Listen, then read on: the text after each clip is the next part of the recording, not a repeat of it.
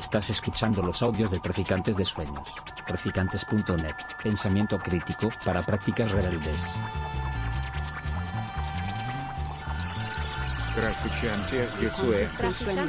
Traficantes de sueños.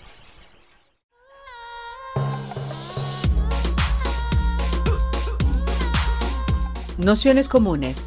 Universidad Experimental de Madrid.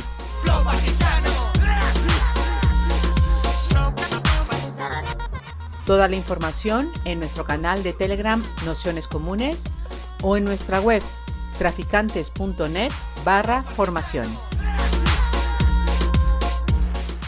Pues lo primero, daros la bienvenida a todos, a todas, a todos a este curso Capitalismo, última parada de la crisis ecosocial, las luchas que vienen. Que bueno, es un curso que solemos no ir repitiendo porque no es el mismo cada, cada año, pero sí todos los años procuramos hacer un, un curso que, que, tiene que ver con, bueno, pues eh, acercarnos eh, desde un punto de vista, que podemos decir, de la, de la economía crítica al contexto en el que vivimos y sobre todo por ir dando cuenta de las, de las formas que, que, va tomando la crisis capitalista y, y, también bueno, en qué, en qué se puede relacionar con, el, con los modelos de o con las formas o con las luchas y modelos de intervención y activismo en los que eh, estamos implicados eh, e implicadas. Eh, como habéis visto, este, el curso de este año está más centrado en, en lo que tiene que ver con, con, la economía dentro del Estado español. Es decir, hemos intentado ceñirnos a, bueno, entender cómo está siendo la, evolución económica en los últimos años y también intentar ver hacia dónde eh, puede caminar el modelo económico del capitalismo español, un poco con la, con la intención también de bueno, tener herramientas para, para interpretar en qué momento estamos. ¿no? Eh, cuando salta una crisis, que sucedió en el, en el año 2008, muchas veces nos damos cuenta de las pocas herramientas de interpretación económica que, tenemos en nuestras manos y, muchas de las cosas que, necesitamos para conocer la, realidad. ¿no? De hecho, en los propios movimientos sociales en el propio 15M se vio la evolución. ¿no? Es decir, al, eh, principio de la crisis, 2008-2009, nadie sabía lo que era la prima de riesgo, nadie sabía lo que era la deuda soberana, nadie sabía lo que eran las agencias de, de calificación, por ejemplo, o cómo funcionaban eh, los sistemas de aseguramiento dentro de, los circuitos financieros y en el año 2012, 2013, 2014 eh, ya estábamos bastante al día de lo que significaban todos esos conceptos y cómo eh, aterrizaban en la vida cotidiana de, de, las personas, es decir, porque afectaban fundamentalmente a lo que tenía que ver con los recortes que, que hubo y con eh, todas las políticas de, de, austeridad. ¿no? Y, por ejemplo, se entendió muy bien que era algo que yo creo que en el Estado español no, no estaba muy encima de la mesa, cuál era la jerarquía de mando en el conjunto de la Unión Europea, ¿no? Es decir, qué papel jugaba el FMI y el Banco Mundial, qué papel jugaba el Banco Central Europeo, cuáles eran las políticas dictadas desde los halcones económicos de, Alemania, de alguna manera algo que venía diseñado desde finales de los años 40, es decir, todo el sistema económico posterior a la, a la Segunda Guerra Mundial y todo el sistema de Bretton Woods de, de los años eh, 70, de la que llega la crisis de, de, los años 70, de repente eran herramientas necesarias para interpretar nuestro contexto y nuestra, y nuestra realidad, ¿no? El curso de alguna manera, bueno, pues quiere valer junto a otros que hemos ido haciendo en los, los últimos años y que si queréis mañana os uh, puedo mandar los, los enlaces. Veréis que los materiales que, que, os vamos a ir mandando van a ir un poco a cuenta gotas para no saturar. Eh, hemos empezado por dos artículos de prensa que yo creo que se leen relativamente rápido. Mm, mañana, junto al audio de la sesión, ya os mandaremos enlaces a algunos libros por supuesto, no es obligatorio leérselos, simplemente tener referencia, pues en un futuro queréis volver a escuchar los audios y queréis eh, ir leyendo una u otras cosas de las que de las que vayamos tratando, pero como os decía, el curso lo que lo que intenta es orientarnos en bueno, pues en un momento, en una fase donde se anuncia eh, y donde evidentemente hay encima de la mesa un nuevo proceso de crisis, pero dentro de un contexto capitalista eh, bien distinto, ¿no? O al menos con elementos que son un poco distintos. El primero de ellos es la presencia o la presencia que ha ganado el, contexto eh, estatal dentro del gobierno de, los territorios, sobre todo en la época pospandémica, ¿no? Es decir, y tiene que ver también con un segundo elemento, que es que a día de hoy, igual que en la crisis de 2008, los gendarmes y quien gestionaba esa crisis eh, eh, estaba claro quiénes eran, a día de hoy esa gendarmería o quién es el, polo de poder del gobierno capitalista no está, no está nada claro. De hecho, los recortes públicos en, en Europa están empezando por Alemania, que se supone que, que debe ser la, la última en, en pegar el, el, tijeretazo, ¿no? Con lo cual ahí hay un una nebulosa de, quién manda sobre esta crisis, quién puede eh, gobernarla, eh, aquello que en la crisis de 2008 se llaman los BRICS, ¿no? los países eh, periféricos o que estaban llamados a capitanear el capitalismo global, a día de hoy ya directamente están sentados en una mesa hablando de generar una, una, moneda, una moneda propia y, países como la India y China son al fin y al cabo quienes eh, gobiernan en gran medida eh, los circuitos globales de producción y también de, gobierno del capitalismo global. Y bueno, pues eso hace que estemos en una situación eh, bien distinta o con cambios significativos con respecto a 2008. El último cambio es que el capitalismo a día de hoy habla un nuevo dialecto que es una especie de dialecto del ecologismo político. ¿no? Es decir, el capitalismo a día de hoy es un capitalismo verde, es un capitalismo que no habla el viejo lenguaje de la inversión, de la... Eh, de la economía de mercado en términos puros, sino que es un capitalismo que parece salido de, de, un, de una especie de, de, colectivo ecologista, ¿no? que solo pretende el bien comunitario, la recuperación y la reforestación del planeta. Y decir, es eh, de alguna manera un, un, discurso viscoso, pero que eh, directamente y sin ambajes está copiado, calcado o intenta eh, resguardarse bajo el, tradicional discurso del, ecologismo político y además no solo eso, sino que en términos concretos está poniendo muchísimo dinero. Es decir, en gran medida las líneas de inversión actuales son líneas sobre las economías verdes, eh, todo esto le ponemos las, todas las comillas que, queramos, pero lo importante de todo esto es que enturbia el lenguaje de la crítica y enturbia la posición política de quien quiere, al fin y al cabo, poner en marcha movimientos y luchas que parten de, de posiciones de ecologistas y posiciones del ecologismo del ecologismo social si, se quiere por no decir eh, ecofeministas anticapitalistas y de algún modo las eh, referencias sobre las que nos, nos, apoyamos y que también un poco guiarán este, este curso.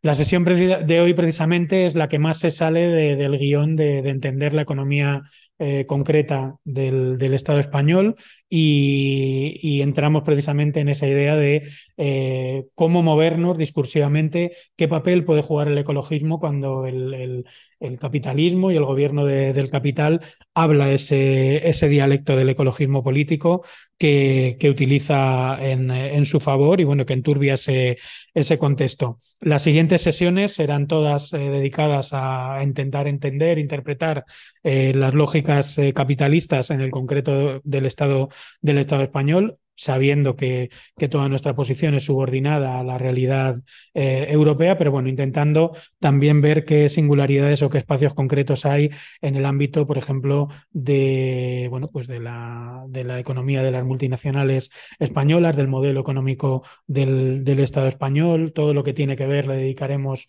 eh, una sesión entera todo lo que tiene que ver con el mercado laboral, la precariedad. Eh, ahí podremos profundizar sobre los debates que, se abrieron a partir de la, de la reforma laboral del gobierno progresista. Veremos también todo lo que tiene que ver con la economía del ladrillo y también haremos una sesión específica que, tiene que ver con eso que llamamos la transición. Eh, o las sociedades en transición o la economía en transición, que, que tienen en el centro pues, dos elementos fundamentales de alternativa. Uno es la economía eh, social, cambios y transformaciones en los modelos en los modelos productivos y su relación también con el ámbito con el ámbito sindical ¿no? y bueno pues ese será el recorrido de, del curso ¿no? como os decía esta eh, sesión de, introducción pues eh, tiene el objetivo de bueno, pues dibujar un primer marco que nos permita también, sobre todo, abrir un, primer día de, diálogo entre, en, en, esta cuestión de la, de la crisis y del ecologismo político y su papel a día de, a día de hoy. Y para eso, bueno, pues hemos invitado a Isidro López, compañero de la Fundación de los Comunes, autor de, entre otros libros, eh, Fin de Ciclo, que es eh, precisamente, bueno, pues quizá el repaso más exhaustivo de la crisis de, del 2008 en el, estado, en el Estado español y, bueno, pues también una de las eh, personas que con más agudeza está siguiendo lo que tiene que ver con, con, la crisis en su dimensión global y desde ese punto de vista de, del papel de, del ecologismo político en esta crisis. Así que nada, agradecerle a Isidro que esté por aquí una vez más, porque ya no sé la sesión ejeda de, Nociones Comunes, es eh, profesor emérito de, de la Universidad Experimental y, nada, con esto comenzamos, como os comentaba, eso, estaremos como 40, 45 minutos y luego ya pasamos al debate. Así que nada, muchísimas gracias. Pues nada, muchas gracias una vez más por la invitación. Vamos pasando como revista a la crisis, cada, prácticamente cada seis meses, cada año. La de este año ha salido, tal, la, de este, la crisis de este año. Eh, entonces, la cuestión, a ver, por, o sea, porque la intervención mía, pues por un lado va a hablar, digamos, de lo que son los factores o los elementos más estructurales de lo que es esta crisis pero va a estar muy mezclada, pues como decía Pablo, con, con una cierta, con una cierta, no, con una crítica del ecologismo político. ¿Por qué? Porque digamos que para analizar la crisis hoy, digamos que no basta con analizar los elementos estructurales, sino también que ha habido un cambio, digamos, en, en, los discursos legitimatorios del capital sobre la propia crisis, en los que el ecologismo es fundamental ahora mismo. De hecho, mmm, ecologismo, entiéndase. Luego haremos la historia de por qué podemos llamar a esto ecologismo, siendo que el ecologismo en sí es ancho y amplio y tiene 420.000 variantes, digamos, ¿no? Pero sí que hay un determinado tipo de, de discurso ecologista en concreto sobre la crisis climática, eh, que de alguna manera eh, ha sido absolutamente cooptado por el capital y es el que permite que hoy se esté produciendo un cambio de régimen extraño en el que ya no se puede hablar de, neoliberalismo de la misma manera que se hablaba hace 10 años.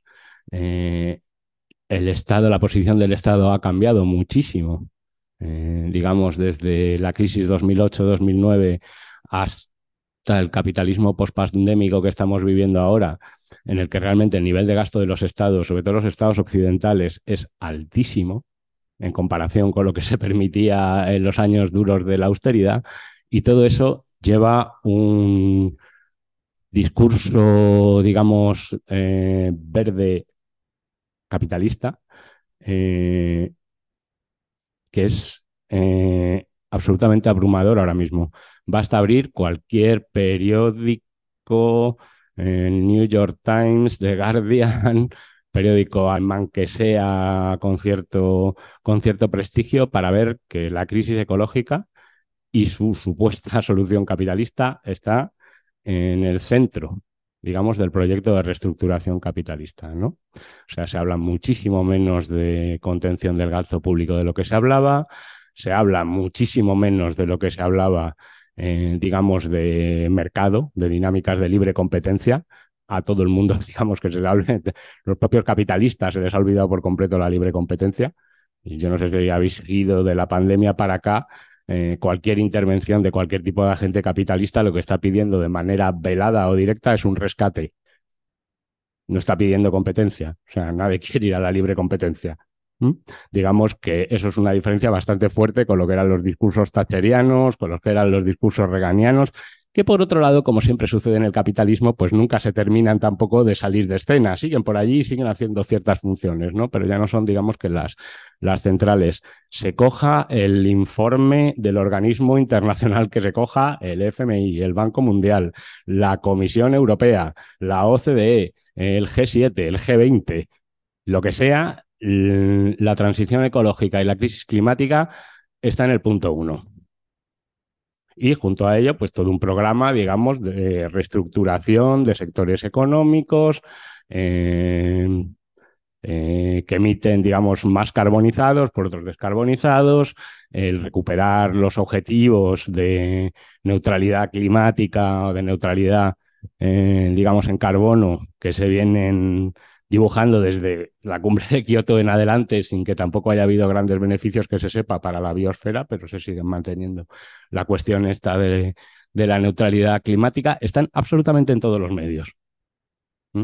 Eh, en los hábitos de consumo cada vez están más moldeados por supuestos criterios que vienen también de este tipo de crisis, ¿no? Eh, consumo responsable, determinados patrones eh, de consumo. Entendemos de consumo, tampoco quiero, o sea, entiendo, quiero trivializar ¿eh? el consumo, digamos que por un lado es todo el aparato simbólico de la publicidad, de la venta de estilos de vida, pero por otro el consumo también tiene una cuestión, digamos, material evidente, que es que, digamos, que nos pone, que decir, comemos a través de mecanismos de consumo capitalista, eh, recibimos inputs materiales sobre nuestros cuerpos a partir del, digamos, de mercados de consumo eh, capitalistas y de criterios de consumo capitalistas. Entonces, digamos que eh, ahí también hay un, digamos, un espacio de colonización de determinados, de determinados discursos que provienen del, del ecologismo político. Eh, por caracterizar la crisis así como rápidamente, se podría decir que por un lado es la misma de siempre y por otro lado es totalmente nueva. Eh, hay un lado en el que es la misma de siempre, digamos la misma de los últimos 40, 50 años, una crisis de sobreproducción capitalista de tendencia bastante descendente de lo que serían eh, las tasas de beneficio clásicas que produce fundamentalmente la industria, la gran industria manufacturera en los países occidentales. Esto implica mercados de trabajo cada vez más degradados, básicamente, em, que son incapaces, digamos que de mantener las posiciones de poder, de micropoder relativo generadas durante los años de esplendor capitalista que se agotan en algún momento de los 70, con un nivel de inversión de los estados y de intervención de los estados para mantener esas mismas posiciones de poder eh, cada vez más fuerte, una crisis que es eh, crecientemente y de manera muy marcada una crisis de Occidente y especialmente de Europa, pero no es una crisis como la crisis del euro, porque esto no es una crisis financiera lo que estamos viviendo ahora mismo. En 2008 vivimos una crisis financiera.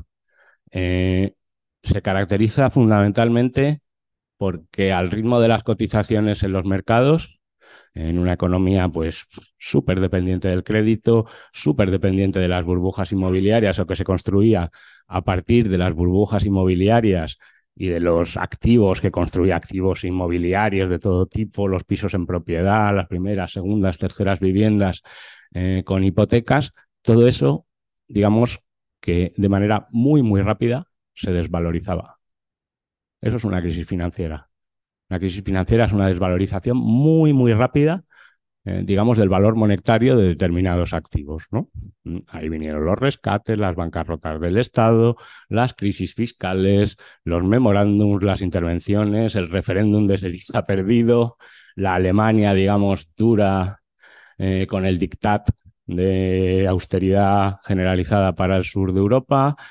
Ese no es el tipo de crisis que estamos viviendo ahora. ¿Vale? Eso fue la crisis del euro, esto es la crisis de Europa, que es como mucho más profunda y es, eh, tiene que ver con, o sea, desde luego, con cuestiones de fondo económicas eh, que hacen que, por un lado, eh, Asia y muy concretamente China haya ganado, digamos, la batalla capitalista en los últimos años, en los propios términos del capitalismo, se ha ganado comercialmente. No, no ha habido un solo tiro, a pesar de que a Estados Unidos no está claro que no le hubiera gustado que hubiera habido algún, algún conato bélico que hubiera podido justificar algún tipo de intervención de otro tipo. Básicamente es lo que está sucediendo ahora.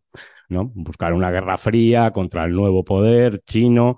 Eh, que haría las veces del Partido Comunista malo, como fue en su día el Partido Comunista de la Unión Soviética, etcétera, etcétera. El problema es que los chinos parecen, o el gobierno del Partido Comunista de China, parece estar bastante poco interesado en esa dinámica. Lo que le interesa es conquistar el mundo comercialmente, que es lo que ha hecho.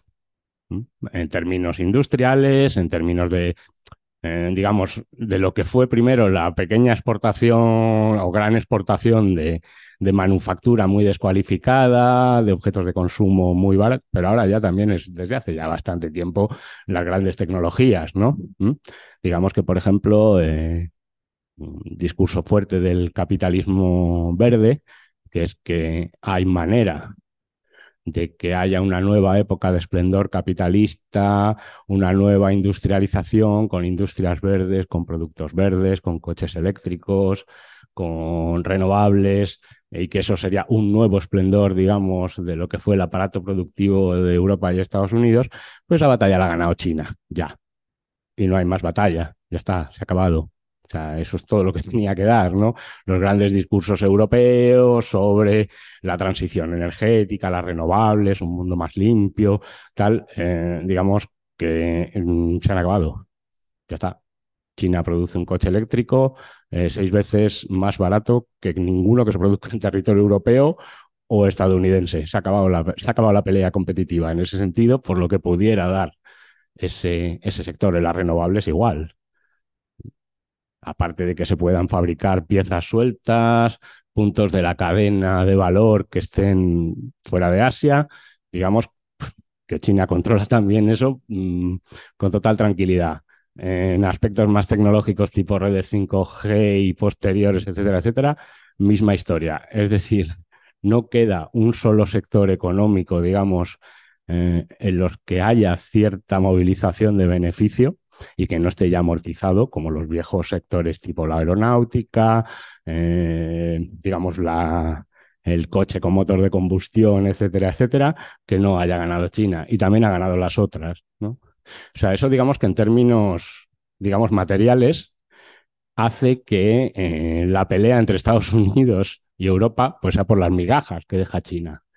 Y en ese sentido, pues, eh, mirando lo que sería los planes del capitalismo verde europeo en comparación con lo que ha hecho Estados Unidos, el Inflation Reduction Act, IRA, que es como la gran apuesta de Biden por el capitalismo verde, en términos de dinero es como cuatro o cinco veces el Next Generation Europe. Es decir, Europa ha perdido esta pelea. Pero además hay una pelea simbólica, lo europeo. Lo europeo está en absoluto descrédito en el mundo, ¿no? Lo europeo blanco, eh, los restos de la colonización cada vez más impugnado desde el sur, el modelo económico europeo como resultado de la colonización y, eh, digamos, la conquista a sangre y fuego de eh, medio mundo, el mundo europeo, ¿no? Entonces, esa crisis, digamos, europea es muy poderosa, ¿eh? es muy profunda y tiene, digamos, que si la crisis, la crisis del euro eh, era una crisis financiera que se cortó con medios financieros, con el Banco Central Europeo interviniendo de una determinada manera comprando títulos de deuda pública, a la manera que hizo la Reserva Federal. En este caso, no es ese tipo de crisis ni requiere ese tipo de intervenciones, es muchísimo más profunda la manera en que se manifiesta la crisis, eh, y esto de alguna manera, digamos que eh, vuelve sobre la cuestión del consumo, eh, la manera central en la que se, es que se está manifestando esta crisis es como una crisis de precios. Una crisis de precios, en parte de precios al consumo. En la crisis de em, la crisis del coste de la vida se le llama por ahí. Yo no sé, en España no se le llama exactamente así, pero bueno, la inflación, ¿no? ¿Eh? No, pero eh, digamos que, o sea, que ahora, sí, eh, vamos, que ahora hay como movilizaciones en Bélgica, en Francia, en Francia ya las hubo, con, porque iba metido en la cuestión pensiones, pero por ejemplo Reino Unido, que también es una realidad un poco eh, insular, nunca mejor dicho, también hay una serie de movilizaciones en los sistemas de sanidad, en los sistemas públicos, que tienen que ver con la cuestión del desajuste entre los, entre los precios y los salarios, ¿no? digamos que esa es la manera más visible económica en la que esta crisis eh, se, se, manifiesta. Y se manifiesta, digamos que a partir de varios inputs. El primero de ellos, efectivamente, que la hegemonía se ha trasladado total, la hegemonía productiva se ha trasladado totalmente a Asia. Eh, en ese sentido, y como se vio después de la pandemia, con los grandes cuellos de botella en la distribución, grandes cuellos de botella en la distribución, quiere decir que hay que traer todo desde China y que China, pues bueno, en momentos en los que tiene que optar eh, entre abastecer eh, sus mercados internos y los mercados europeos, pues en el nuevo modelo, digamos, de hegemonía china, prefieren abastecer primero sus propios mercados internos y lo que sobre, eh, pues bueno, para Europa. Teniendo en cuenta que, que decimos China por resumir, pero es un polo asiático que incluye a la India, que es un actor bastante considerable ahora mismo en términos, en términos también productivos, que incluye a Indonesia, país gigantesco, al sudeste de Asia, Vietnam, Japón se incorpora, Japón y Corea, que son como las economías maduras, digamos, del capitalismo asiático, se incorporan a este modelo de alguna manera, es más bien el, el polo asiático del capitalismo, ¿no?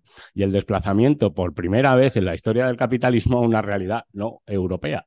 Eh, como realidad hegemónica, que eso es algo que además produce muchas distorsiones, porque son países que para conocerlos bien no basta, digamos que cuando hubo una transición sistémica entre el Reino Unido y Estados Unidos, estábamos hablando un poco de la misma cosa, de anglosajones eh, blancos que se transferían el poder desde una isla eh, perdida en Europa a un país nuevo de tamaño continental y con una capacidad de soportar la acumulación 40 veces más fuerte que la que había tenido Europa es la que nos ha traído, digamos, hasta esta, hasta esta circunstancia, pero no tenemos noticia de ninguna, vamos, que no la ha habido históricamente ninguna transición, digamos, hacia realidades no europeas.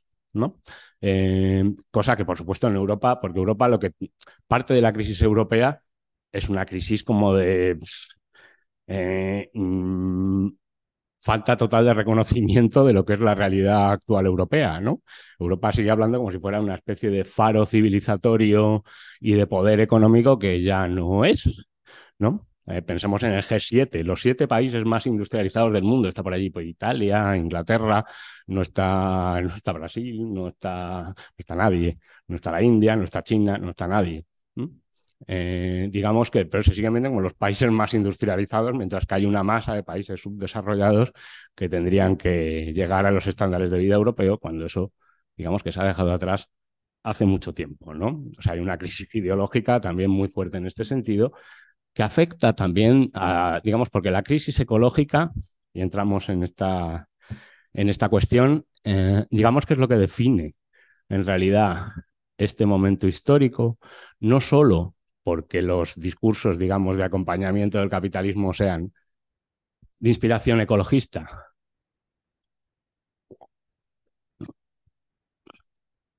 sino también porque hay una sensación bastante, digamos, evidente, que tampoco se ha formalizado mucho, pero que es evidente de que se están tocando límites que ya no son límites, digamos, exclusivamente institucionales y sociales, ¿no? que son límites físicos del sistema. Y cuando digo físicos, o sea, pensemos, por supuesto, en los ecosistemas eh, físicos, pero pensemos también en, en, nosotros, en la parte nuestra que es cuerpo, que está pegada al modelo económico, que se alimenta a partir de ese modelo económico y que se reproduce socialmente a partir de ese modelo económico, ¿no? Pensemos por un segundo en la pandemia. Eh, si todos los ecosistemas del mundo, para todas las especies, están en una situación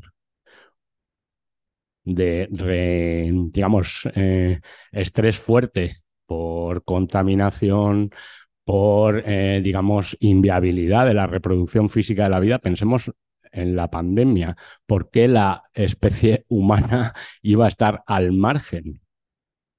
¿No? Que es esta cuestión de plantear, como siempre, como cuando se habla de cuestiones sociales, pasamos a un plano en el que nos olvidamos totalmente de, que hay una parte, digamos, física que nos ata. Cuando hablamos de ecosistemas, no solo hablamos de, del salmón atlántico siendo comido por el salmón pacífico, que también, eh, o de la circulación de gases en la biosfera, o de la producción primaria neta de los ecosistemas. Hablamos de nosotros mismos también, ¿no? Hay una parte ahí que no, que digamos que mm, enferma a la vez que enferma al resto de los ecosistemas.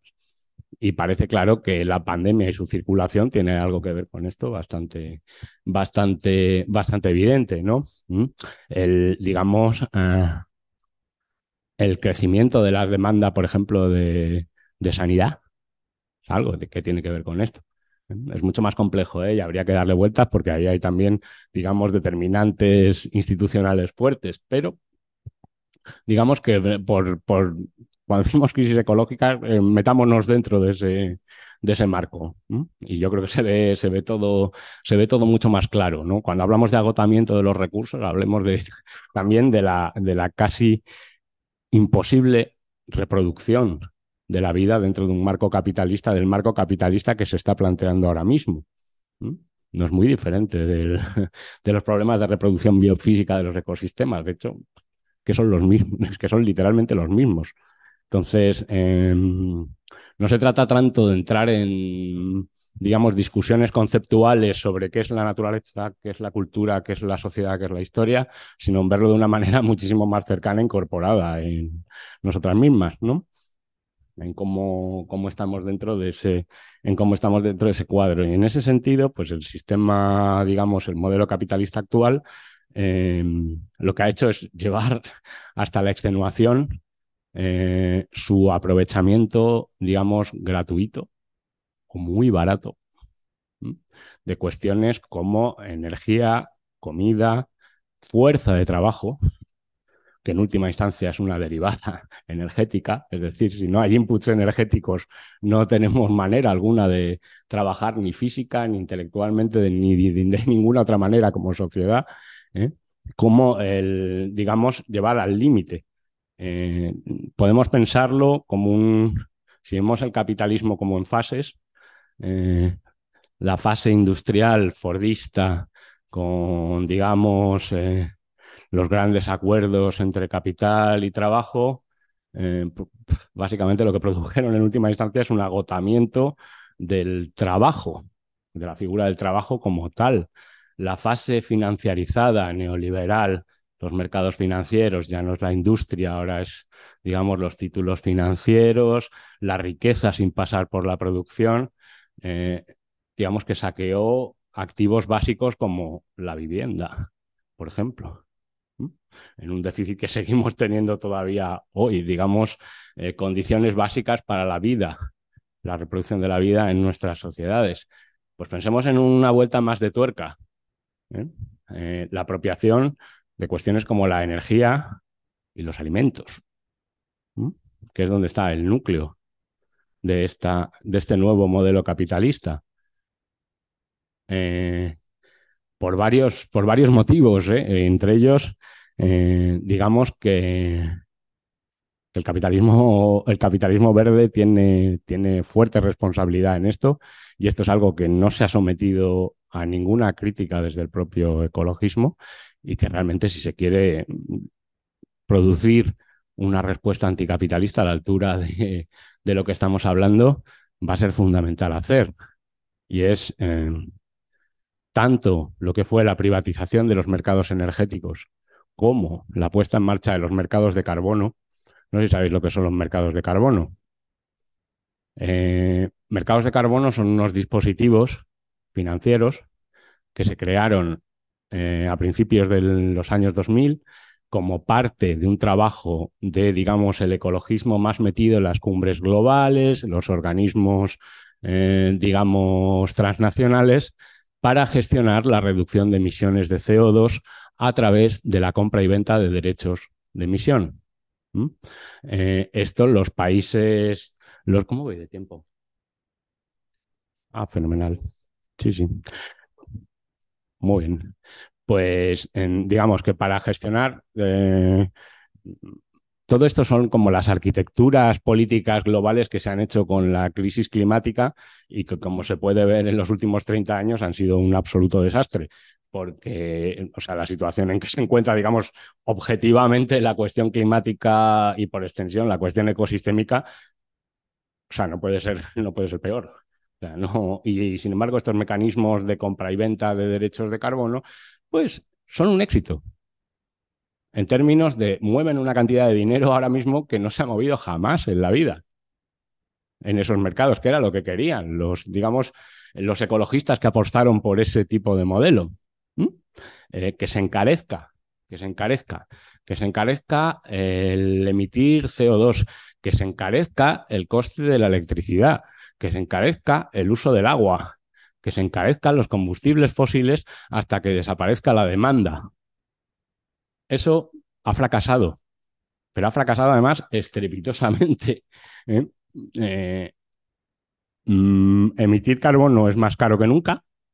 Eh, China entró en ese mercado. En un momento dado, China dijo: Nos interesa el capitalismo verde, lo compramos. Literalmente lo compramos, de arriba abajo. Y eso supuso una entrada de recursos en ese mercado absolutamente gigantesca.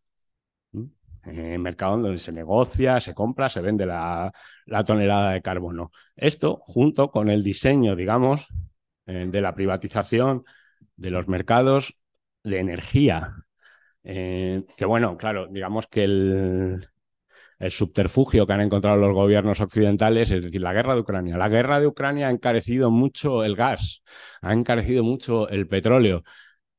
Esto es más bien al revés. La guerra de Ucrania, entre sus múltiples capas, no quiero decir que la guerra de Ucrania tenga un solo motivo, ni una sola causa, ni allí se esté jugando una sola cosa, se están jugando bastantes. Pero si lo llevamos al ámbito, al ámbito de la energía, es más bien al revés. Digamos que hay eh, estas dinámicas de las que estoy hablando, que con, después de la pandemia simplemente han explosionado, son muy anteriores a la guerra de Ucrania en términos de encarecimiento de los costes de de las emisiones, encarecimiento de los combustibles fósiles, encarecimiento del gas, fundamentalmente, ¿no? que sería como la nueva eh, fuente de beneficios económicos en, eh, en, el terreno, digamos, de la energía. No sabéis también cómo están más o menos montados los mercados energéticos, pero básicamente lo que hacen es favorecer eh, se produce energía desde distintas fuentes, entre ellas las renovables, convergen en una especie de pool de, kilovatios y el kilovatio más caro es el que determina el coste de todos los demás. ¿No? En principio, pues por una de estas cosas de economistas de escuela que francamente eh, no sé muy bien, sí, bueno, pues porque son funcionales, pero vamos, no tiene ningún sentido, que venían a decir, eh, así se incentiva que, el que quien produzca más barato eh, verá incentivado, recibirá más beneficio, digamos que quien produzca más caro si se toma el, la unidad más cara como referencia, ¿no? Obviando que hay cientos de centrales nucleares ya amortizadas, de instalaciones hidroeléctricas ya amortizadas que simplemente para las empresas energéticas es poner la mano y recibir un dineral.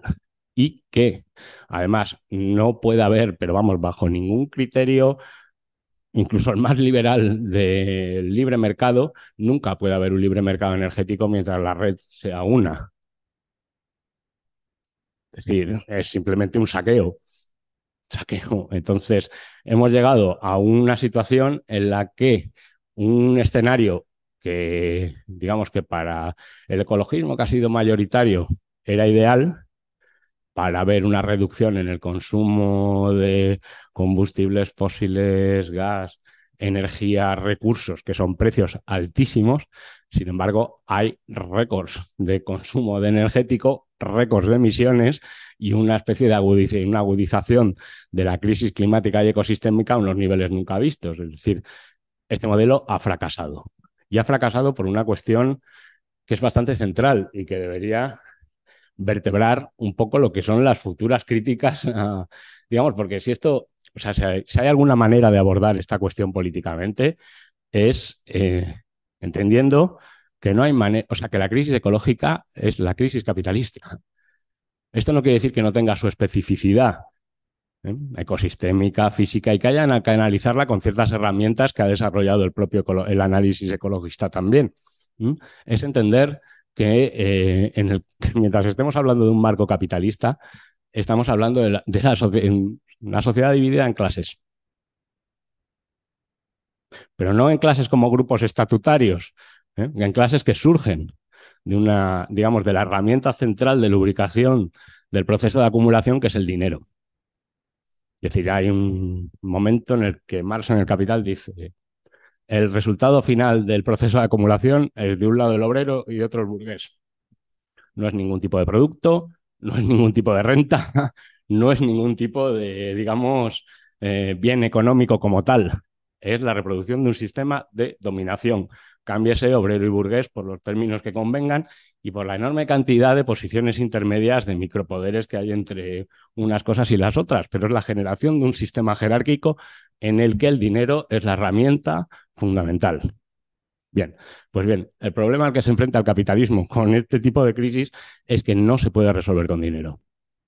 No hay ninguna manera de resolverla con dinero. Es decir, se han hecho todo tipo de, digamos, pseudoformas económico-monetarias para que se entienda la crisis como si fuera una crisis que se puede resolver con dinero. No hay que llegar a un calentamiento de 1,5 grados en la superficie terrestre y para eso tenemos unos acuerdos entre países y entre naciones en los que además se juega la competencia a ver quién asume más o menos costes dentro del mundo capitalista que nos van a llevar al cero, digamos, neto, al net zero. ¿eh? Al, eh, se absorbe tanto carbono como emitimos. Todo eso no vale para absolutamente nada en términos de la dinámica ecosistémica. O sea, los sistemas, de, pues, tampoco soy un experto, pero vamos, por lo que sé, los sistemas climáticos y la circulación de gases en la atmósfera pega saltos cualitativos en umbrales que no suba la temperatura de, eh, digamos, de la Tierra un 1,5. ¿Dónde? ¿En qué punto del planeta? ¿En Siberia? ¿En Sudáfrica? ¿En las Bárdenas Reales? ¿Dónde? No tiene, o sea, son como, digamos, es todo un aparato eh, que construye el discurso legitimatorio del capitalismo para poder encontrar, digamos, enganches en los que moverse en los términos cuantitativos que conoce, que son los del dinero fundamentalmente. Sin embargo, pues... Y esto es una crítica que ninguna de las posiciones, digamos, ecologistas hoy dominantes, ni la más cercana, digamos, a un reformismo dentro del capitalismo verde, que sería la del Green New Deal, ni la del decrecimiento o el decrecentismo, han hecho la suficiente crítica al respecto. Y es que eh, no se puede resolver esta crisis con dinero porque el dinero simplemente lo que va a reproducir es precisamente las mismas posiciones de poder que ha generado el proceso de acumulación capitalista. Con algunos cambios, cambiamos alguna élite por otra, una élite un poco más verde por otra un poco menos verde. Eh, al CEO de Mercedes-Benz de hace 20 años no, no, le podemos ya ni ver porque eh, le gusta mucho emitir con sus coches gigantes alemanes, no, no uno con un coche eléctrico mucho más presentable, pero en el fondo las mismas posiciones, digamos, de dominio. ¿no? Esto es como un punto central, ¿eh? porque en última instancia, por ejemplo, eh, tanto,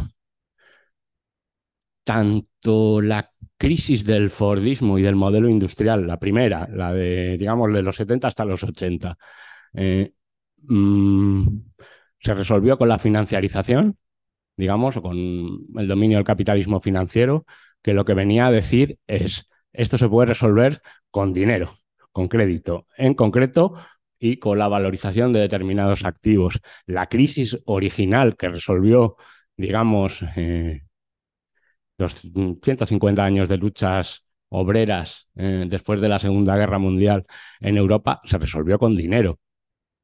Es decir, del excedente que se generaba en un modelo que era de una productividad muy alta, directamente se compró a la parte del movimiento obrero que es comprable. ¿eh? digamos, pacto social, eh, acceso a instituciones eh, públicas desmercantilizadas, un salario alto, crédito, vivienda en propiedad, vacaciones, derechos sociales, se compró con dinero. La crisis de hoy, también en la parte que nos afecta, no se puede comprar con dinero. Es eh, muy complicado, eh, digamos, entre otras cosas, eh, porque tampoco, digamos que el capitalismo en la parte del mundo que nos ha tocado vivir y posiblemente tampoco en Asia. Asia se hace cargo de un capitalismo ya muy, muy desgastado, muy desgastado. Está por ver cuánto va a durar el ciclo, el ciclo asiático, ¿no? Desde luego no va a ser como el ciclo americano, que fueron 50 años a todo trapo, ¿no? Y que, bueno, estamos pagando la factura también del, del asunto, pero posiblemente sea una cosa mucho más en una clave mucho más baja y por eso tampoco va a generar un poder hegemónico como el que generó el capitalismo estadounidense, ni posiblemente unas pretensiones imperialistas como las que tenía el capitalismo estadounidense y que de alguna manera es lo que queda de ese dominio dentro de lo que es la política exterior, digamos, americana, ¿no? Eh, frente a esta, digamos que, em, lectura que se puede trasladar muy fácilmente, eh, digamos, a conflictos sociales, lo que hemos venido llamando los conflictos grises, eh, conflictos como los chalecos amarillos, algunas revueltas contra el precio de los combustibles, las subidas de precio de los combustibles, etcétera, etcétera. En última instancia, eh, que es algo que, por ejemplo, el ecologismo ha, pues, ha apartado totalmente, si se reconsidera desde, desde aquí, es decir, desde el punto de vista de, no, no, a ver, que los inputs eh, que son, digamos, que, nos han sido impuestos, tales como el consumo energético, el uso del automóvil con el combustible fósil, etcétera, etcétera, eh, si se considera eh, que el encarecimiento de esos, digamos, del uso de esos, de esos elementos mm, es algo que va a favor de la resolución de la crisis climática y energética, eh, se está directamente eh, haciendo una apología del modelo de capitalismo actual. No, es que no tiene mucha, mucha otra vuelta de hoja en el sentido de decir, eh, muy posiblemente quien se queja por los precios del diésel no está a favor del cambio climático en absoluto. Simplemente lo que está diciendo es, yo no tengo otra opción. Y eso es algo que el ecologismo ha apartado de la vista hasta no hacerse cargo de ello precisamente y muy posiblemente porque faltaba quizá una, una capacidad de analizar en, digamos, de un análisis de conjunto que permita ver estos fenómenos como fenómenos de clase, no como fenómenos negacionistas, ¿no? Que ha sido un poco la reacción ecologista ante todo lo que no le ha gustado en los últimos años, negacionismo, negacionismo, negacionismo. Mm, digamos que eso, esa fase habría que como que superarla y pasar, pues digamos que a una consideración pues propiamente anticapitalista del, del asunto. ¿Cómo voy? Pues mira, que pues lo dejamos lo dejamos aquí, si queréis hablamos más del asunto, pero vamos, la idea más o menos la, yo creo que está, que está transmitida. Si queréis luego los detalles, pues los vamos viendo. Muy bien, pues muchas gracias Isidro. Yo he ido apuntando aquí cosas que, que puede ser interesante para mandar junto al audio mañana y también cosas que podéis, eh, quien quiera pedir. Eh, por ejemplo, yo creo que en, que en la charla eh, aparece todo el rato como un, un horizonte de nueva proletarización que además es una proletarización que no es solo económica, tiene que ver también con el deterioro de la salud, tiene que ver con, con cuestiones, bueno, pues súper habituales en la, en la ciudad. En Madrid es eh, algo clarísimo, ¿no? Es decir, que los ricos llevan muchísimo tiempo luchando por irse de la ciudad y ocupar la sierra para vivir en los nichos ecológicos más eh, favorables en un contexto en el que el, medio ambiente se deteriora y donde, por ejemplo, cuestiones como las alergias o como el asma o como todo tipo de enfermedades respiratorias eh, son, son, de hecho, una pandemia, ¿no? Una pandemia no publicitada así, pero a día de hoy es una, es una pandemia, por ejemplo, entre, entre los niños y las niñas y tiene que ver con esta eh, eh, proletarización y tiene que ver también, por ejemplo, con qué papel juega el sistema sanitario, el modelo de defensa del sistema sanitario, que cada vez tiene que ser un modelo de defensa menos corporativo y mucho más ligado a, luchar por la propia eh, reproducción sana de la, de la vida. ¿no? En ese sentido, mandaré un texto de Mike Davis que se llama Entra en escena el monstruo, ¿no? es decir, que donde precisamente analiza esa cuestión de, de las pandemias. Bueno, mandaremos también algo de, los mercados de, de carbono y, y, también, bueno, algo que has citado de las dos grandes tendencias dentro del ámbito ecologista o dos de las eh, grandes eh, tendencias eh, como vías de solución eh, sobre todo una de ellas, que es el Green New Deal y la cuestión del decrecimiento, que precisamente hicimos un cuadernito que ponía en discusión ambas posiciones, bueno, por, por si se quiere ir profundizando en esos, en esos ámbitos. Y, y nada más, pues con esto empezamos con todos los comentarios, preguntas, dudas, sin ningún tipo de corte porque a veces salen, bueno, pues alguna palabra o se cita algún momento histórico, algún elemento, a lo mejor, pues bueno, no se tiene esa referencia o no se, no se conoce, pues precisamente para eso estamos, para entre todas aclararnos y, y salir de aquí pues con más herramientas, sabiendo más cosas para interpretar lo que pasa a nuestro alrededor, que es el objetivo de, del curso, que como sabéis en nociones ni aprobamos, ni suspendemos, ni, ni hay examen final, ni nada. Así que nada, todo el que, toda que persona que quiera hablar, pues es el momento. Lo único, quien hablemos desde aquí va a ser con micro, porque así nos escuchan en, en casa. Pues lo empiezo a pasar.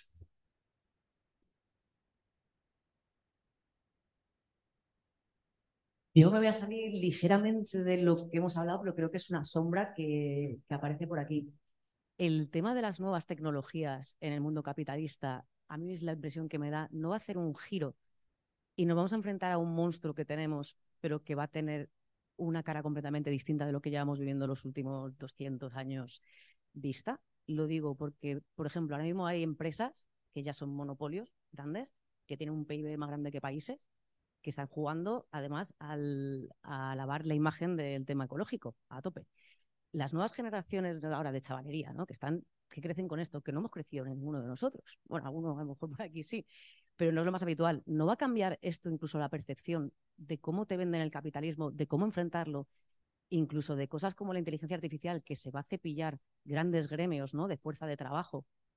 No nos enfrentamos a un nuevo tecnocapitalismo, si le queremos llamar así, o como queramos, que tenemos que también dar un pasito adelante para ver lo que vamos a enfrentarnos con eso y no solamente lo que tenemos ahora mismo, porque se nos viene encima ya como una avalancha.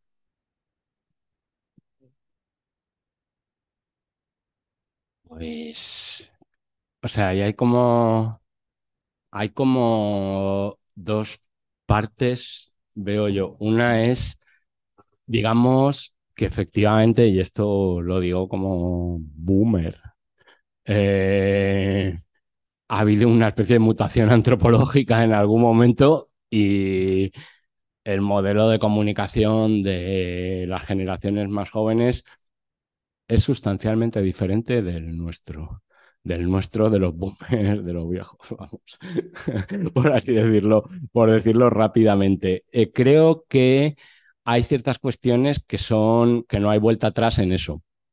Es decir, de alguna manera las nuevas generaciones son un poco cyborgs y así hay que entenderlas. Eh, creo también que hay un hay una cuestión que tiene que ver con y que está relacionada también con lo de con la cuestión de la inteligencia artificial, que es como la segunda cuestión, que creo que tiene como una derivada un pelo diferente, porque eso no es exactamente Instagram ni TikTok.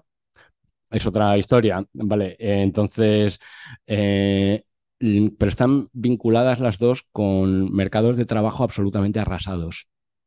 Absolutamente arrasados, que sería como la consecuencia también de, la, de esta onda larga, de crisis larga, eh, de la que hablaba yo al principio. Es de, todas y cada una de las pequeñas, grandes y medianas crisis que se han solucionado a base de triturar el trabajo.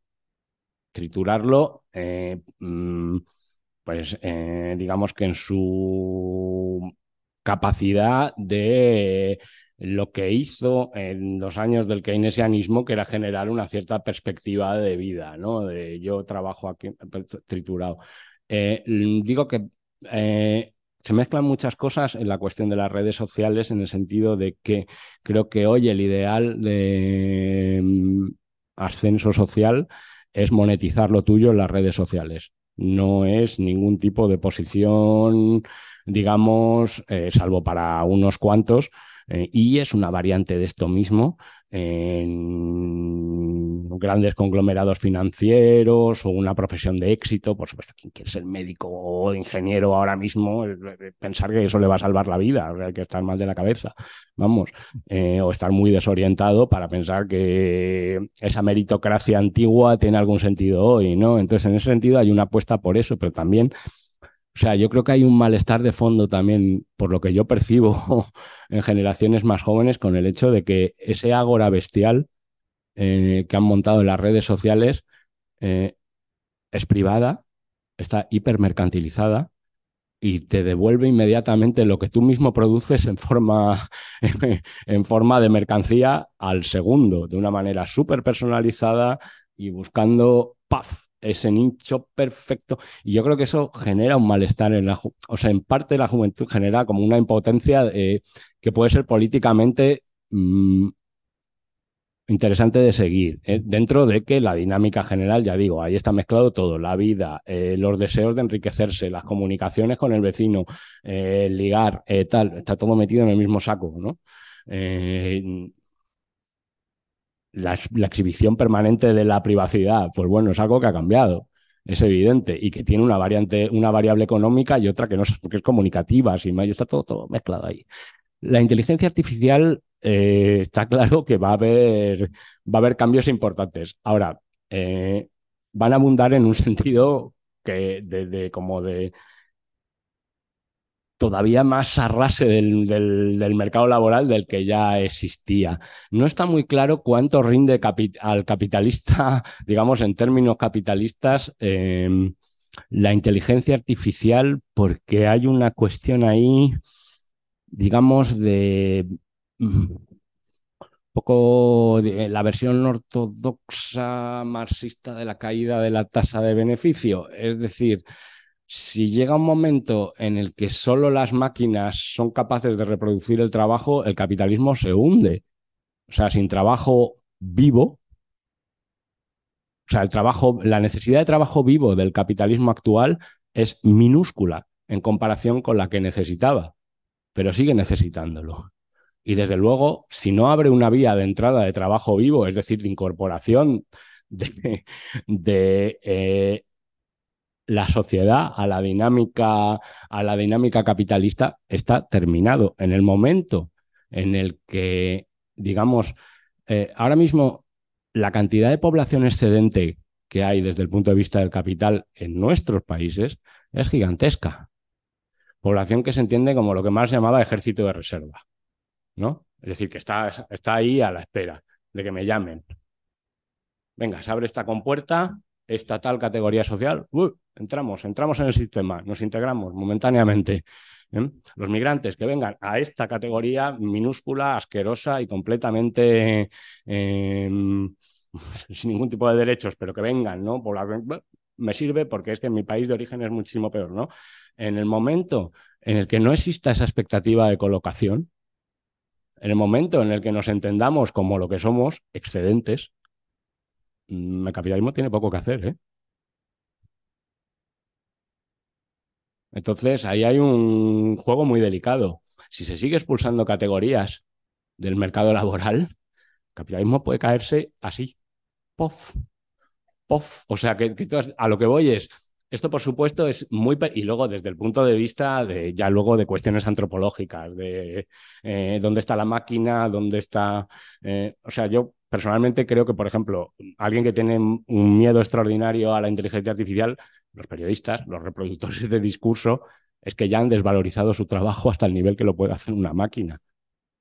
No sé si me explico. Eh, eh, las, enormes cantidades de consultorías de todo tipo que meten a las empresas una y otra vez los mismos informes, eh, ya, ya habían desvalorizado su propio trabajo antes de que venga la máquina y diga, no, que lo haga el chat GPT, que es mucho más barato que toda esta tropa de gente que no hace más que cortar y pegar. Eh, Quiero decir que toda esta dinámica, siendo que, a ver, que todo esto es muy incipiente también y tenemos que ver por dónde tira, pero que son muy ambivalentes. O sea, que pueden terminar de quitarle los pies, digamos, el suelo que pisa el, el modelo actual a base de simplemente ir quitando cada vez más categorías de gente de una mínima integración en este modelo. Entonces, que luego surge la pregunta, ¿es qué viene después? Vale, pues es otra que requeriría, requeriría, requeriría, requeriría otra buena hora y pico para, para darle. Un curso de comunas. Eh, Diana ha pedido la palabra, pues adelante, Diana. Hola, ¿qué tal? Buenas tardes. Em, en principio, bueno, es bastante inquietante todo lo, que se ha escuchado, no, no es que se desconozca. Mi pregunta era puntual. Eh, durante años, eh, quienes advertíamos de la crisis climática o, o, de efectos o del tema del carbono o de catástrofes o tal, justamente se nos tachaba como personas medio locas, catastrofistas, etcétera pero desde hace un par de años, un año por lo menos, a esta parte, proliferan, eh, está bombardeado prácticamente los medios de comunicación generalistas dando cuenta de esto. Hasta el Papa lo dice, ¿no? Este, y yo justamente tenía que escribir un, artículo y, sobre un tema colateral a este asunto y decía que bueno que debía haber muchos motivos uno porque ella es innegable otro por el tema este de, lo que hablamos no de en tanto y en cuanto hay conciencia y se dice cambio climático se dice que hay soluciones mágicas eh, de tecnooptimismo pero por otro lado hay una de las uno de los puntos que, que yo quería preguntarte y es que una de las cosas que entiendo es que se quiere normalizar, es decir, que llegue un momento en el cual esta suma de noticias y de datos que son de por sí alarmantes y tal, empiecen como a normalizarse, forman parte de, la vida cotidiana y bueno, uno se acostumbra, no se puede respirar, el, el agua de lluvia ya es tóxica, el aire nos va matando y tal, pero esto en vez de generar eh, una alarma y una exigencia o una esto ya sería muy ideal, ¿no? O como el autoorganizarnos para ver qué hacemos y exigimos y tomamos medidas, esto lo que hace es como ir anestesiando. A nivel de la dominación capitalista, siendo este tema de los excedentes, que consideramos excedentes, ¿no? Que mencionabas, ¿para qué se, para qué sirve? O sea, primero, ¿pensás que esto tiene que ver con normalizar el tema, con que empiece a formar parte del día a día y ya no, no haya siquiera una mínima alarma? ¿O, ¿O por qué esta aparición que ya no es que se oculta? Todos los diarios, cualquier diario, no tiene que ser The Guardian, no tiene que ser Pravda, no tiene que ser, no, no, eh, cualquier diario, El País, este, el ABC, cualquiera las agencias de noticias, F, Europa Press, eh, esta es mi pregunta. ¿Cuál es el motivo por el cual entiendes que se está normalizando esto? Que entiendo que puede ser una normalización, quizá tú no lo entiendas así, se están normalizando estas informaciones. Mm, yo creo que, o sea, sí que, vamos, no es que se estén normalizando, es que es directamente el discurso cotidiano de legitimación del capitalismo, más normalizado no puede estar. Eh, yo creo que es que ahí también ha faltado, o sea, como interpelar a, digamos que a las agencias capitalistas es un poco, yo prefiero interpelar al ecologismo, eh, que me cae más cerca. Y, y ahí hay una falta de autocrítica evidente.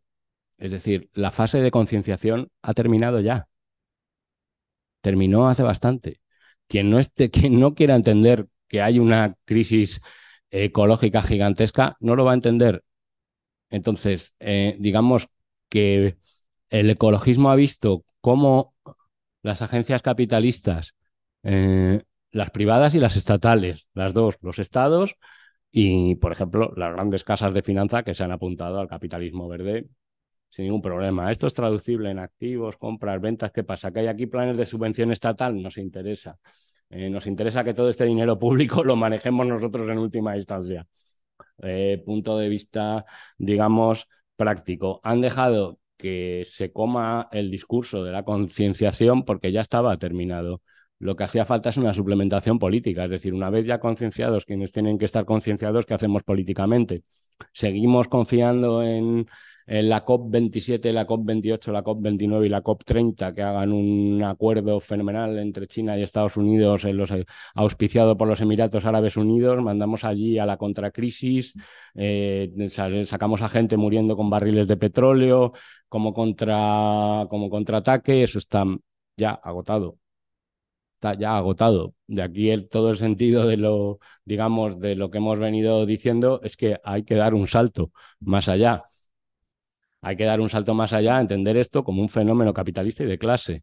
Y no es solo decir que las empresas, que es que las empresas son muy malas, que eso ya lo hemos dicho también, es entender esto como un, o sea, como que eso llamado especie humana es la única especie sobre la faz de la Tierra que tienes que aclarar si te refieres a los que mandan o a los mandados. Cuando hablas de las cucarachas, los ciervos o las algas, no tienes que especificar quiénes mandan y quiénes son los mandados, digo, desde el punto de vista ecológico. ¿No? Visto, porque claro, lo que es evidente que ha tenido razón es todo el discurso de la ciencia climática. No hay más que ver los informes del IPCC. Pero claro, cuando el IPCC entraba en política, era de un adanismo absoluto. Decía, la humanidad debe. ¿La humanidad? ¿Quién es la humanidad? ¿Dónde habla la humanidad con una voz? No existe. Es como un trasunto de Dios, ¿no?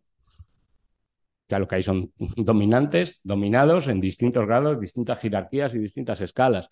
Y hasta que no se aborde ese problema como un problema eh, medularmente eh, del ecologismo político, y a su vez, pues de muchas otras tradiciones del marxismo para empezar, eh, pues seguiremos estancados en un... No, es que mm, mm, acaba de decir el presidente de Goldman Sachs que es posible un futuro descarbonizado, pero... Mm, eh, es lo mismo que dicen los ecologistas, pero eh, es que lo dice justamente el de Goldman Sachs, o que tenemos el tiempo limitado y que nos dirigimos hacia la catástrofe, lo dice el presidente de la ONU. Bien, vale, eh, se lo han quitado, digamos que al movimiento ecologista sin que haya una dinámica de sustitución por motivos que también nos llevarían a otra sesión diferente, digamos. Dora había pedido la palabra. Hola, pues yo más que una pregunta es así como una, como una preocupación desde un poco desde, desde las zonas rurales, ¿no? Cómo está entrando así ¿no? el tema de, la, de, la, compensación del carbono en los territorios, ¿no? que están no solo arrasando ahí con, con los pocos territorios ahí que nos quedaban, ¿no? un poco eh, naturales, sino que también están dividiendo como muchísimo a la población porque están como mm, un poco vendiendo esa idea ¿no? de que van a sacar un montón de dinero y demás y, mm, y, se están privatizando como todos los comunes y al mismo tiempo pues también un poco tiene que ver ¿no? con esa con esa bueno no sé, ese igual sueño que yo puedo tener, ¿no? Que los territorios que,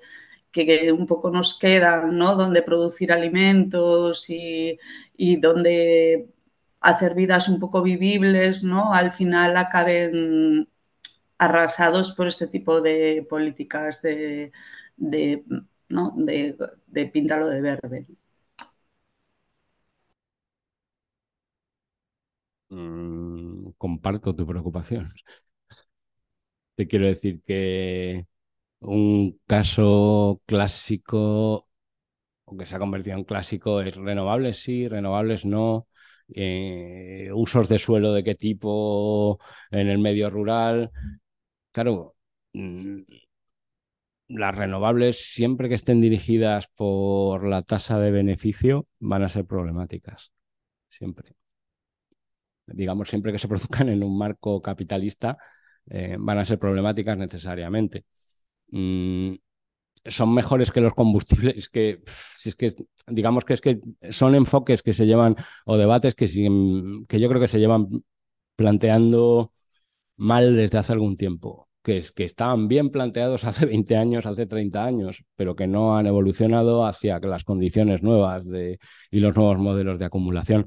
Y lo mismo que pasa con el campo pasa aún más con, con la ciudad, porque la ciudad es una especie de agujero negro para el pensamiento ecologista, es decir, simplemente eh, no existe y sin embargo a ver, si no le damos un, digamos que una pensada fuerte en términos revolucionarios a las ciudades, eh, pues es que la inmensa mayoría de la gente vivimos en ciudades y en cierta medida solo sabemos vivir en ciudades o en entornos urbanos, que no solo son las ciudades, porque también eh, digamos que la frontera entre campo y ciudad cada vez está más absolutamente difuminada, ¿no? hay una, digamos, sobre todo por el lado de la ciudad hacia el campo, aunque del campo a la ciudad también hay ciertas dinámicas. No sé, como que hay ahí un abandono de lo que yo creo que son las, lo que era lo mejor de la tradición militante ecologista, que es pensar el territorio. El territorio como una matriz donde está, eh, se producen dinámicas ecosistémicas de comunicación entre distintas especies, entre ellas eh, la especie humana. Eh, y pensarlo como un todo, un todo donde también se produce la dominación, donde también se produce la reproducción social, y pensarlo muchas veces en casos muy concretos, o sea, que no requiere grandes, que no requiere grandes... Eh, yo muchas veces pongo de ejemplo la lucha por, contra las macrogranjas como ejemplo de lo que es lo que sería una lucha territorial del estilo de lo que eran las viejas luchas territoriales ecologistas sobre el territorio, que muchas veces era la protección de tal o cual espacio, pero a partir de ahí ¿eh? se tocaban dinámicas, digamos que muy centrales en el modelo económico y social, ¿no? O sea que muchas veces no es tampoco la cuestión de venir aquí con el supermodelo teórico cerrado, sino en qué tipo de, de, luchas y de conflictos eh, queremos poner nuestras energías para construir otra cosa. Muy bien, pues seguimos. No sé si hay alguna cuestión más por aquí o, en casa. Sí, pero espérate, el micro. Un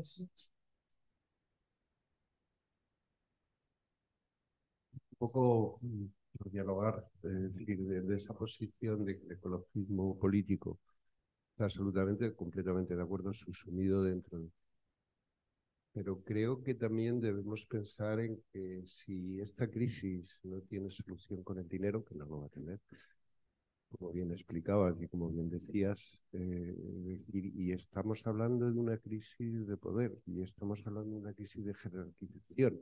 Y por lo tanto tenemos que hacer políticas no solamente en los discursos de concienciación de que esto va mal, que no vamos a la mierda, que este ecocidio, sino que hay que pasar a la acción. Pero ahí te encuentras con algo que tú has dicho, es decir, lo mismo que ha fracasado las políticas de, de las emisiones del carbono, es decir, que, los, que la energía estuviera muy cara, muy cara, que todo estuviera muy caro y así ya caía la demanda y por lo tanto ya teníamos la solución y encontrábamos el paraíso. El mismo discurso que nos dicen, las renovables vamos a crear no sé cuántos puestos de trabajo, esto va a llegar. Esos discursos ya son conocidos, es decir, es, si el capitalismo va bien o el empresario va bien, tasa de ganancia tiene para repartir. Es decir, y eso ha demostrado que no ha variado las cosas, sino que al revés las han peor.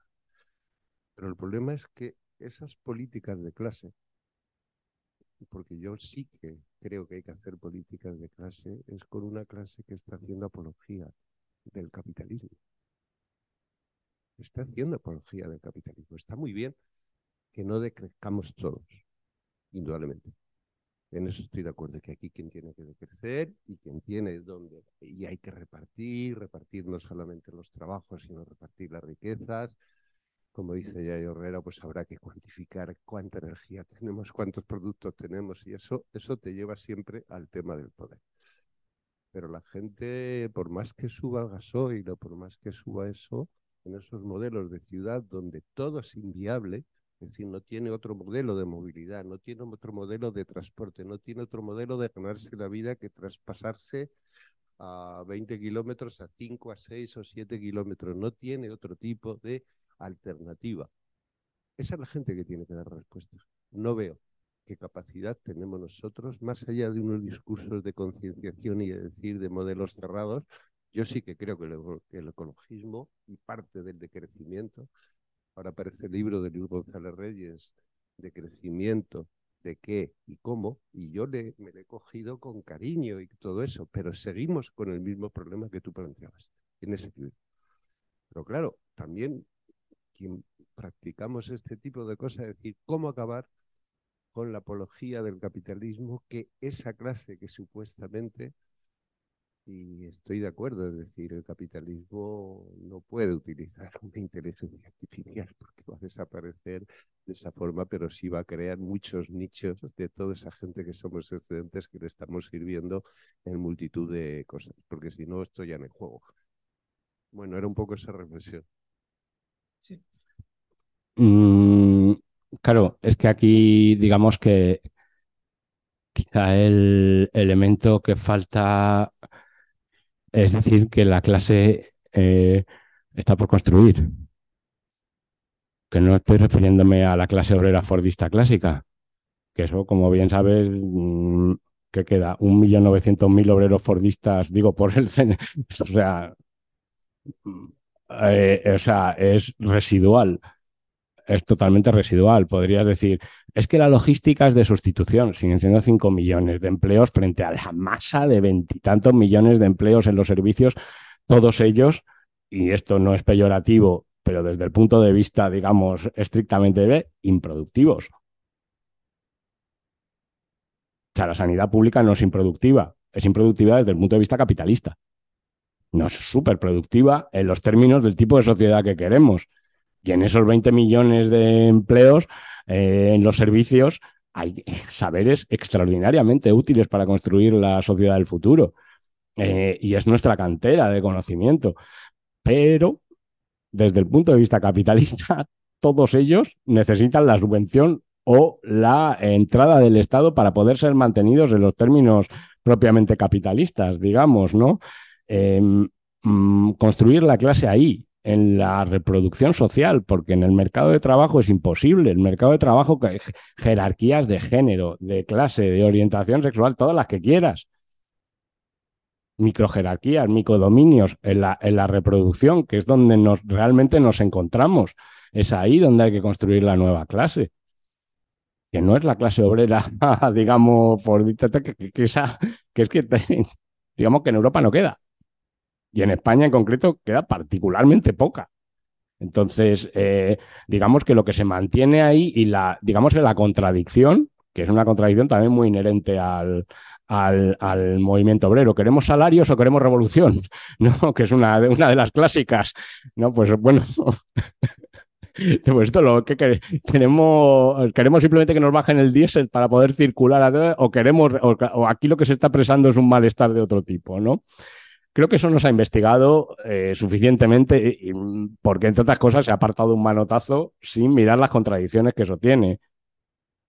Que digamos que es mm, que nos vamos a tener que enfrentar a toda una gama nueva de contradicciones por, la dualidad misma que tenemos entre eh, entes eh, productivos muy dejados de lado y muy marginados y entes reproductivos eh, que no son reconocidos como tales porque la reproducción, precisamente desde el punto de vista marxista, se entiende como todo aquello que no paga el salario.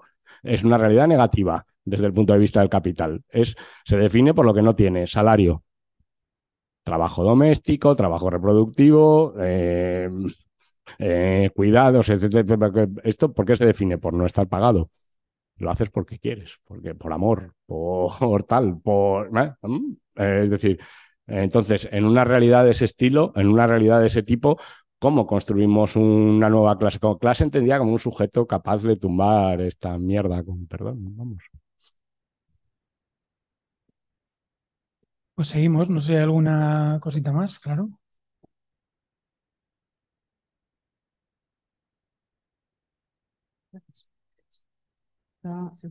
Eh, yo es que lo que no entiendo muy bien es por qué repetís que esta crisis en concreto no se arregla con dinero. Me explico.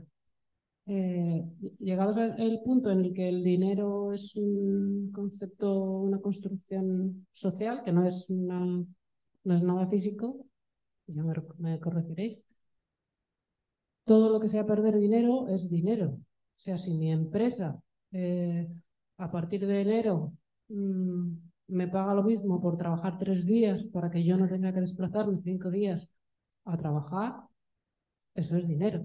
Si se invierte dinero en salud pública, no solo en sanidad, sino en salud pública, para que la gente, en lugar de curarse, no enferme, eso es invertir dinero.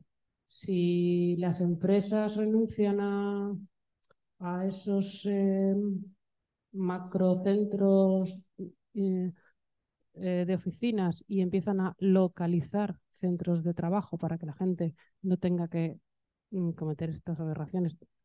Yo la primera, de desplazarse 100 mm, kilómetros diarios para ir a trabajar. O, o sea, todo eso es dinero. Entonces, no veo la diferencia, por eso me he apuntado a este curso, entre la resolución de otras crisis o la resolución de esta. Al final es dinero o, dejar de ganar dinero, que viene a ser un poco lo mismo, ¿no? Mm, digamos que el... Eh, a ver, aquí hay como dos cosas. Una que tiene que ver con cómo funciona la crisis ecológica, que esto es un debate dentro del propio ecologismo muy antiguo, entre lo que es la economía ambiental y la economía ecológica. ¿no? La economía ambiental siempre consideró que eh, cambiando activos naturales por dinero se podía construir, digamos, reconstruir lo que eh, se había perdido por la vía natural con el dinero, ¿no? Eh, la economía ecológica rechazaba de plano ¿Cuánto cuesta el último lince? Era lo que decían los economistas ecológicos. ¿eh? ¿Qué valor tiene estas cosas que se hacían en los 90? el valor de los servicios ecosistémicos del mundo. Todo eso eran metáforas para que, eh, digamos que eh, la gente con solo números en la cabeza pudiera entender que se estaba perdiendo valor. Valor de un tipo, no valor de uso, no valor de cambio, valor de uso. Que, mm, entonces, en ese sentido es en el que digo que las causas últimas no se van a resolver con dinero. Mm, ¿Quiere esto decir que nada se va a resolver con dinero? Mm, no creo que nadie pueda decir eso. Eh, vivimos en sociedades totalmente mercantilizadas sin pensar en que mañana renunciamos a... No es eso. ¿eh? Es más pensar en economías no monetarias, cómo las montamos, cómo las hacemos, cómo, cómo funcionamos desde criterios no solo monetarios. No es una pregunta fácil, ¿eh? pero creo que es la pregunta, eh, ni tampoco se puede dar una solución así, mira, las recetas, uno, dos, tres y cuatro. No, es mucho más ver que o se abre ese camino que tiene más que ver con mecanismos clásicos de reciprocidad, de ayuda mutua, de proyectos de posiblemente compartidos, o eh, digamos desde el punto de vista más micro, de qué hacemos más allá del análisis eh, macro. ¿no? Y luego hay otra cuestión que tiene que ver con la dinámica del capitalismo, y es que es muy discutible que el capitalismo haya resuelto uno solo de sus problemas. Eh, los ha desplazado a futuro, y lo que ha hecho el dinero es desplazarlos a futuro. ¿eh? Esto era una cosa que decía mucho David Harvey, el capital no resuelve sus crisis, solo las desplaza a futuro. Pues hemos llegado a un momento en el que todas las crisis desplazadas parece que ya tocan contra y hacen todas boom contra un límite que ese sí, eh, o en última instancia, mm, no va a ser el dinero quien pueda arreglarlo. En el sentido, digo, por ejemplo, eh, aquí me, me, estoy refiriendo mucho más a, al, a, mm, Cuestiones como la aceleración, crisis climática, pérdida de biodiversidad, con todo lo que ello acarrea, que está siendo súper rápida. ¿eh? esto, a ver, mm, que yo, nunca me he apuntado al catastrofismo de, ah, Dios mío, pero mm, digamos que los escenarios que se planteaban para 2050 están aquí. Y eso no se va a resolver con, digamos, con pagos a los ecosistemas. ¿Qué tipo de pago vas a hacer a los ecosistemas para que dejen de, seguir unas dinámicas que son físicas? En ese sentido decía lo del dinero. En el caso de la sanidad pública, por supuestísimo que hace falta echarle carretadas de dinero mientras haya dinero. No estoy diciendo que, se, que tenga que ser, no sé si me explico, vamos. Claro, o sea, al final lo que, lo que estamos diciendo, supongo, igual ya no me he explicado muy bien, es que el capitalismo no va a resolver esta crisis. Exacto. O sea, igual que no ha resuelto las anteriores. Exacto. Y, hilando con lo- una de las últimas cosas que comentabais, eh, que comentabas tú en, en la exposición, eh, o sea, yo creo que en este momento el capitalismo, con una población mundial de 8.000 millones de personas, se cae sí o sí. O sea, la única manera que tendría de no caerse es hacer un ajuste de excedentes, no, no de dinero. Entonces, eh, el capitalismo no va a resolver, o sea, eh, con dinero, sí, dejando de ganar dinero, pero el capi- capitalismo yo creo que a estas alturas, mm, eso es lo que yo en- entendería, o sea, que, que se cae sí o sí, que es que ya no da más. Mm, Pues eso, básicamente eso es un poco la... Es una vez que se cae sí o sí, y ahora que nos... ¿Cuál es la parte que nos toca? Digamos.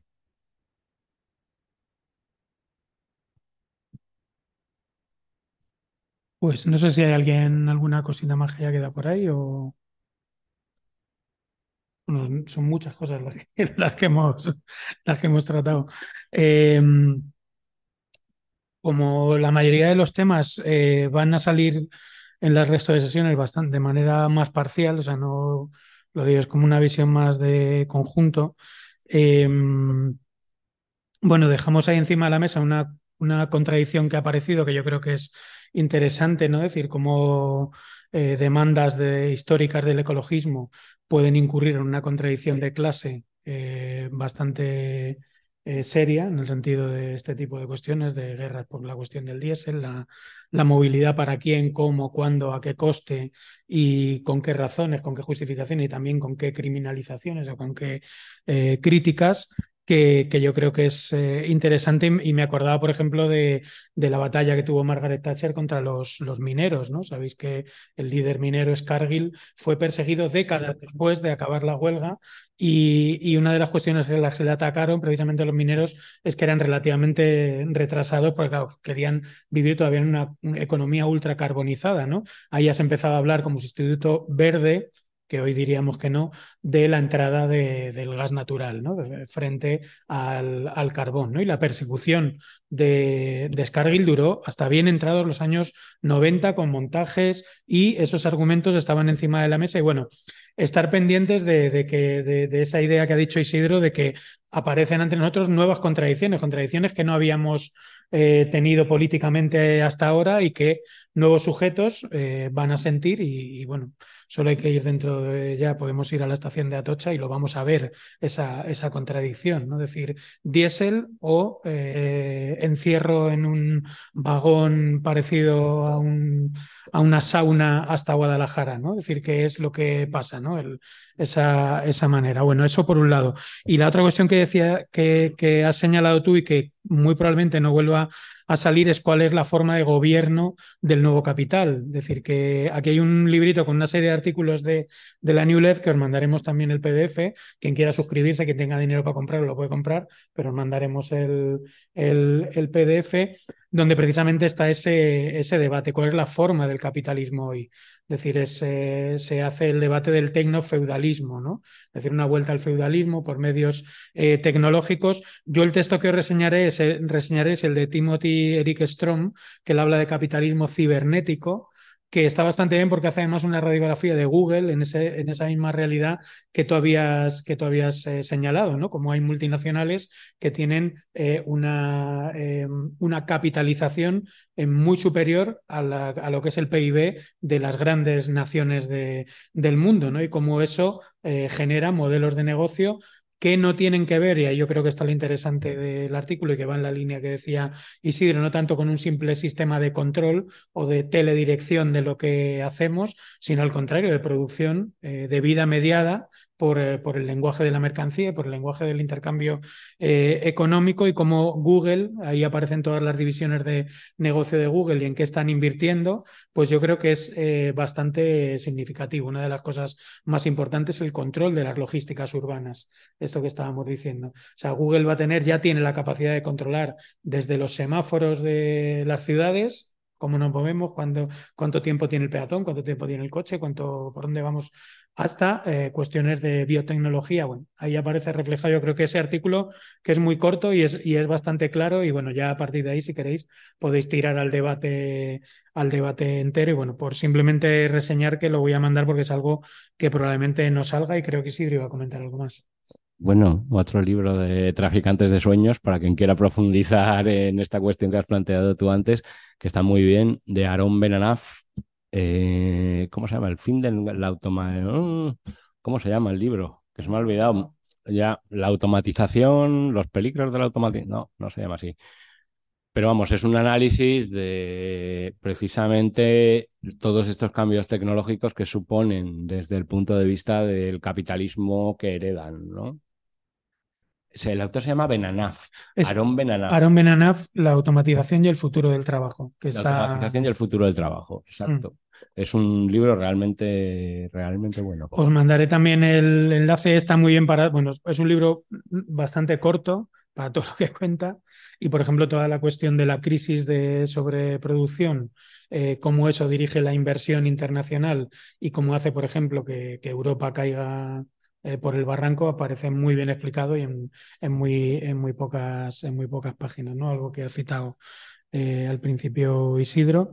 Y, bueno, pues eh, por, tener todas esas referencias, porque ya los siguientes días van a ser muy concretos y no vamos a tener como panorama, aunque muchas de las cuestiones que han salido hoy las iremos lanzando a, Erika la próxima semana, a Mario la siguiente, para que lo tengan también en cuenta.